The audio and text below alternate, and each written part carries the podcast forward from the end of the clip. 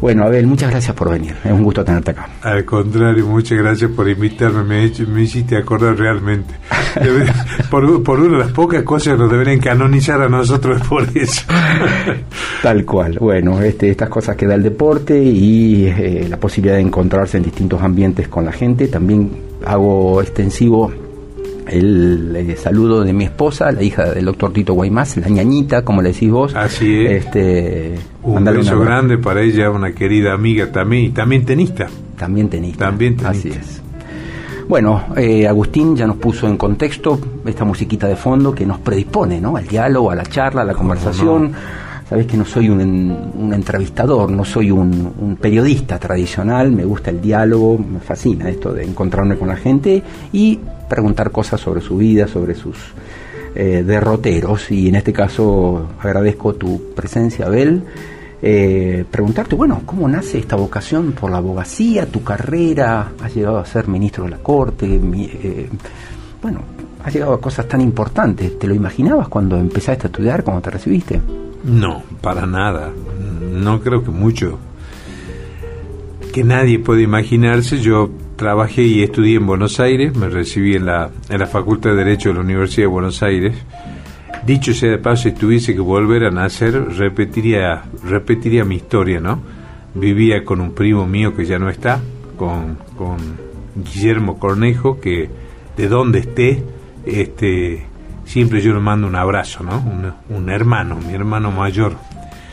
Eh, y, y, la vocación por la abogacía a mí me nació bastante joven y sobre todo por la justicia penal. Siempre he tenido como una fascinación por eso, igual que sobre todas las películas policiales, toda literatura policial negro y como un espíritu justiciero. Y también vamos a decir una cosa, porque tampoco nos vamos a poner tan en, en intelectual ni nada por eso, ¿no?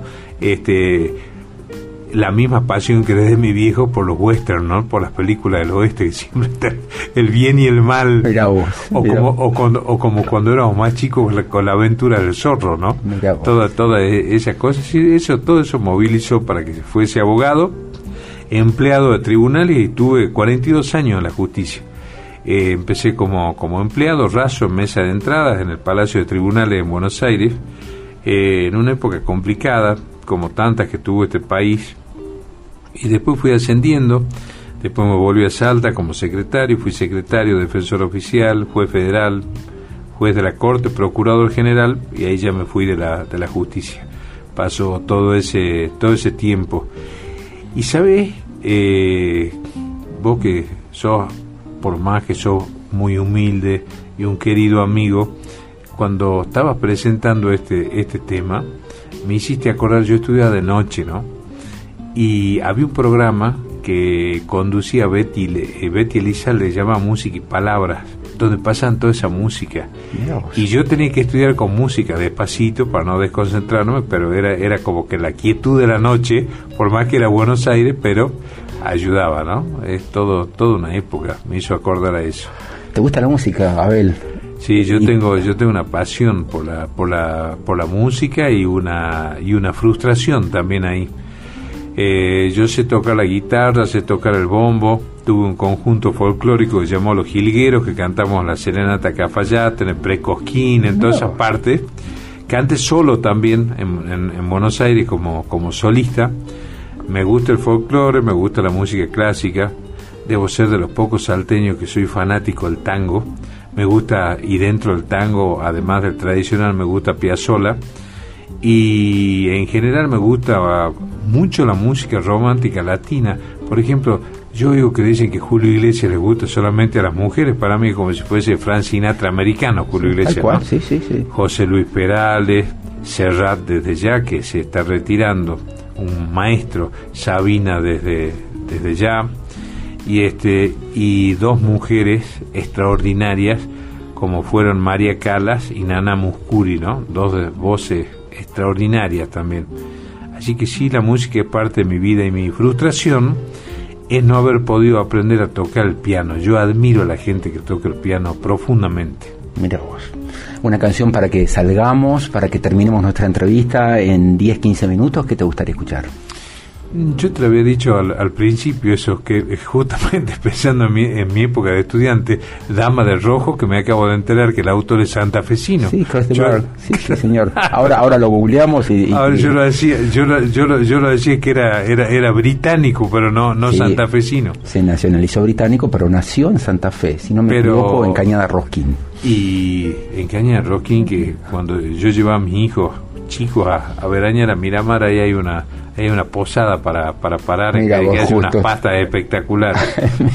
Pero además, bueno, Santa Fe tiene la particularidad, hablando de música, que es la Rosario, ¿no? Sobre todo, este, que es la cuna del rock nacional, ¿no? Esa es otra perdición mía, el rock nacional. La trova, la famosa trova Rosario. Sí, sí, maravillosa, maravillosa.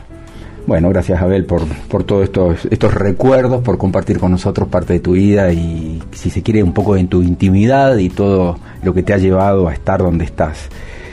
Eh, bueno, yo, ¿no? que soy medio un pelagato, digamos, en comparación de la carrera que hiciste vos, este, digo, un, un abogado que hace semejante carrera, más de 40 años, que llega al estrato más alto dentro de la justicia, después a, ser ministro. Eh, ¿Cuál es ¿Cuál es la necesidad? ¿Cuál, ¿Qué es lo que te moviliza para salirte o para, o para no ponerle punto final a tu carrera y seguir laburando y seguir en la política y seguir queriendo hacer cosas? Yo, estaría, perdón, perdón, yo estaría eh, con un daiquiri en Punta Cana en este momento después de la carrera que hiciste vos, pero vos querés seguir metiéndole, contame por favor. yo soy medio, medio un, niño con envase viejo, así como te dije que una de mis frustraciones es no, no haber aprendido a tocar el piano, que es un, es un instrumento que para mí es sublime. Eh, el tema de la, de la, no de la política por la política misma, la, la política con, con el objetivo de ir cambiando realidades de la gente, o de poder mejorar determinadas situaciones, de tantas conversaciones que uno ha participado, que la gente se queja por esto, por el otro, sobre todo gente que podría estar participando. Era una asignatura pendiente en mi vida, hay gente que, que me acompaña en política que se enoja, pues yo digo primera, única y última, y así abrimos un espacio nuevo que se llama el Movimiento de Integración Social, donde hay mucha gente joven, el viejo sería yo, digamos, pero ese, todo ese espacio, todo ese esfuerzo, que fue mucho, eh, valió la pena. A mí me parece que es muy importante y, y realmente va a valer la pena en la, en la, medida que se sostenga en el tiempo, que sea un espacio horizontal eh, y que vaya recogiendo distintas características de las personas. Ahí hay dirigentes sociales, eh, hay representantes del arte, profesionales universitarios, eh, ex policía, tenemos de todo en, en, ese movimiento. Un movimiento que lo que busca es estar cerca de la gente y creemos que la nueva forma de hacer política va a ser esa. Así como estamos hablando esta tarde, eh, venir y yo decirte, de hecho lo voy a cumplir porque como sos mi amigo, pero si llegase a ser este electo diputado, venir un día a visitarte y decirte, mira, tengo tal propuesta, ¿qué opinás? ¿Qué te parece? Porque vos te tirás abajo, para mí vos también tenés una gran trayectoria este, y un gran compromiso en tu trabajo. Este, de hecho está reflejado en una, en una foto que me, que me obsequiaste, que la tengo de tapa de un libro y que me trajo un, enormes satisfacciones, pero es, una foto que todo el mundo, por donde voy, eh, con ese libro me pondera. Eh, y ahí yo creo que por ahí pasa el secreto, empezar a, gestionar de otra manera, gestionar que la gente sea la protagonista, no solamente por respeto a la gente, sino eh, dejemos el altruismo, dejemos el idealismo, es también una forma de que la gente participe. A mí me parece que la democracia va hacia forma más directa de participación. ¿Y cómo? Escuchándola a la gente. Si recién te enganchás con Radio Festa, te cuento, son las 2 y 20 de la tarde, eh, nos quedan unos 8 o 9 minutos de diálogo y está conmigo en este momento el doctor Abel Cornejo, candidato a diputado provincial. Em, ¿Cuáles son los ejes de la campaña de tu partido en este momento? ¿En qué cosas quisieras poner eh, mayor acento o cuáles son tus mayores compromisos para la población en el caso de que seas electo? Nosotros tenemos 90 días casi en la calle, de todos los días, a toda hora. está dividido el trabajo, hacemos en la, en la mayoría de los casos medios a la mañana o a esta hora y después de eso vamos a uno o dos barrios y tenemos un programa de 25 puntos para la ciudad. Y además de eso tenemos un programa para legislar porque nosotros nos preguntamos muchas veces por qué los legisladores de la capital no están más involucrados con el departamento al que representan, es decir, el departamento de la capital. El departamento de la capital hoy tiene un área metropolitana, cosa que quien no ha vivido en Salta, eh, o vos que vivís hace muchos años en Salta, viste la metamorfosis que tuvo esta ciudad, ahora ya está unida con Vaqueros, está unida con Cerrillos, eh, prácticamente unida con, con, la Silleta, pegada a San Lorenzo, en la parte de, de Sol y Atocha del oeste, la separa una vía. Bueno, entonces tenemos nuevos problemas y en entre esos 25 puntos tenemos desde el saneamiento de la cuenca del Arenales y a un mejor tratamiento de la basura en el vertedero San Javier, a un banco social para la vivienda, o eh, buscar que se sancione una ley de regularización, regularización dominial para toda la gente que está viviendo en un lado pero que el terreno no está a su nombre y que el Código Civil dice que quien está más de 10 años en un lugar con la posesión ininterrumpida puede acceder a la titularidad, a la propiedad de ese terreno. Ah, pensé que eran 20. 20 si es de mala fe, 10 si es de buena fe.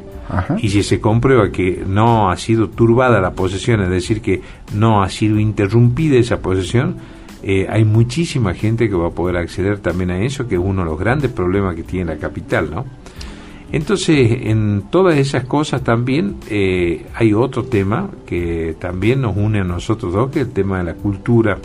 Eh, de hecho, vos realizas una actividad que desde hace muchos años ocupa un sitial eh, privilegiado en el mundo, que es la, fotografía, es una forma de arte excepcional además la fotografía, eh, pero todas las manifestaciones de arte y toda manifestación de la cultura, mucho más con la tradición de cultura que ha tenido Salta en distintos aspectos. Tenemos una orquesta sinfónica, tenemos pintores, pintoras, poetas, poetisas y, como dice la, la samba salta en cada esquina un cantor, bueno, también para la cultura nosotros creemos que hay que prestarle una especial atención, no solo por el tema del turismo, eh, es la identidad de todo un pueblo el que marca la cultura, entonces a nosotros nos interesa muchísimo trabajar también allí.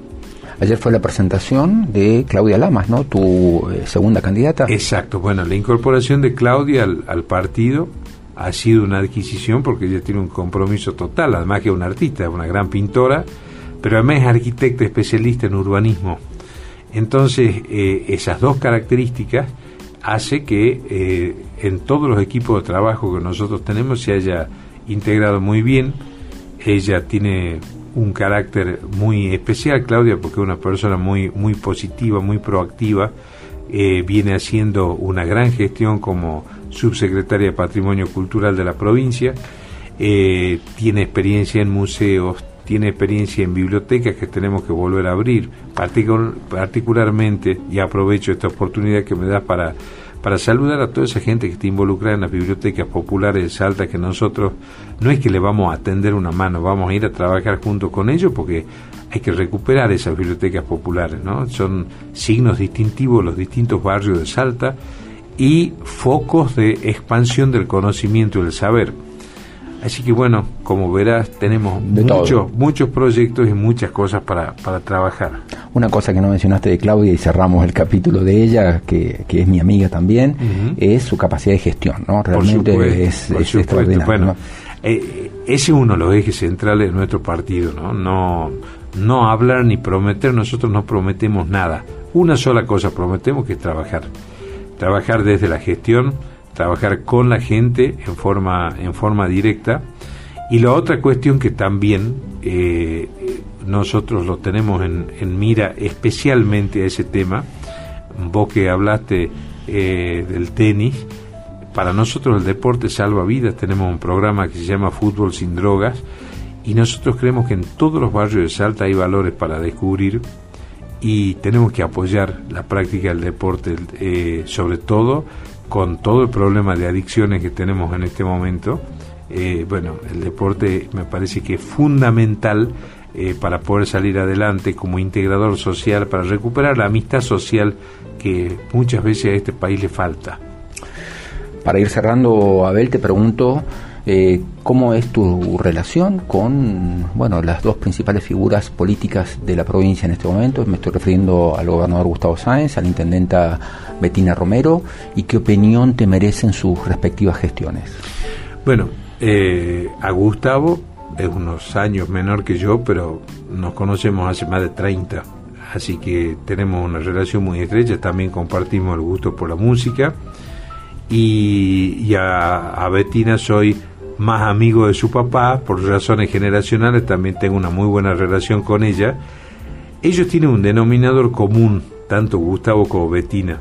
Eh, Gustavo para mí es, lo apoyo en su reelección porque ha planteado algo para mí es central, que es la postura federal que Salta eh, vaya construyendo no una mirada, sino una conducta, un proceder federal ante el país para una mejor eh, distribución de los recursos y para poder mejorar la vida de la gente. Yo creo que es un gran gestor, eh, una persona muy comprometida en ese sentido. Eh, y Betina es una mujer muy inteligente, la primera mujer que llega a ser intendenta de Salta. Eh, le cuesta a la sociedad que las mujeres manden. Yo estoy convencido que las mujeres capaces tienen que tener el lugar que les corresponde. Y además, bueno, ella me invitó a participar en su, en su espacio para estas elecciones, por eso la estamos acompañando. Pero el denominador común que tienen los dos es que me parece que tanto al Ejecutivo Provincial como al Municipal le tocaron épocas durísimas para gobernar y tuvieron un aprendizaje intenso por la pandemia, por las sequías, por la crisis económica, eh, bueno, por todas las cosas que pasaron en estos tres años, me parece que se han fogueado lo suficiente que tienen que tener una segunda oportunidad cada uno en su mandato, por eso los estamos acompañando. Abel, eh, te agradezco, son las 2 y 28, ponemos, cerramos este diálogo, te agradezco mucho tu presencia y de parte mía y de toda la audiencia también pedirte, decirte que necesitamos, ¿no? por parte de la clase dirigente política, señales claras, eh, cosas buenas, porque estamos en un mundo, en una sociedad, en un país, en una ciudad donde está todo convulsionado y la dirigencia política tiene que ser muy acertada en sus decisiones y hacer las cosas lo mejor que se puedan. Así que si llegas a, tener un puesto ahí en tu banca que estás buscando, este, bueno, esperemos lo mejor para vos y para todos los que te acompañen. Ojalá sea así, que cambiemos esa sensación desalentadora que evidentemente existe para que tengamos una visión más positiva y más constructiva. Nosotros le ponemos punto final a esta edición de Radio Festa. Acabamos de dialogar con el doctor Abel Cornejo, candidato a diputado provincial, quien acaba de plantearnos un poco de su historia de vida y también algunos de sus proyectos personales y la de todo su equipo. Mañana a la una y media de la tarde volveremos a encontrarnos para decirnos bienvenidos a una nueva edición de Radio Festa. Decirte que a las 2 de la tarde de mañana jueves estará con nosotros Florencia Mardones, que es campeona nacional sub-12 de tenis, y será un gusto dialogar con ella y con su papá, el querido Queta Mardones, un apellido simbólico dentro del tenis de la ciudad de Salta. Eh, nos despedimos escuchando a Chris DeBarg, el santafesino nacionalizado británico Chris DeBarg, que hizo allá por los 80 este clásico romántico Lady in Red, elegido por nuestro invitado de hoy, el doctor Abel Cornejo. Muchas gracias. Muchas gracias a vos.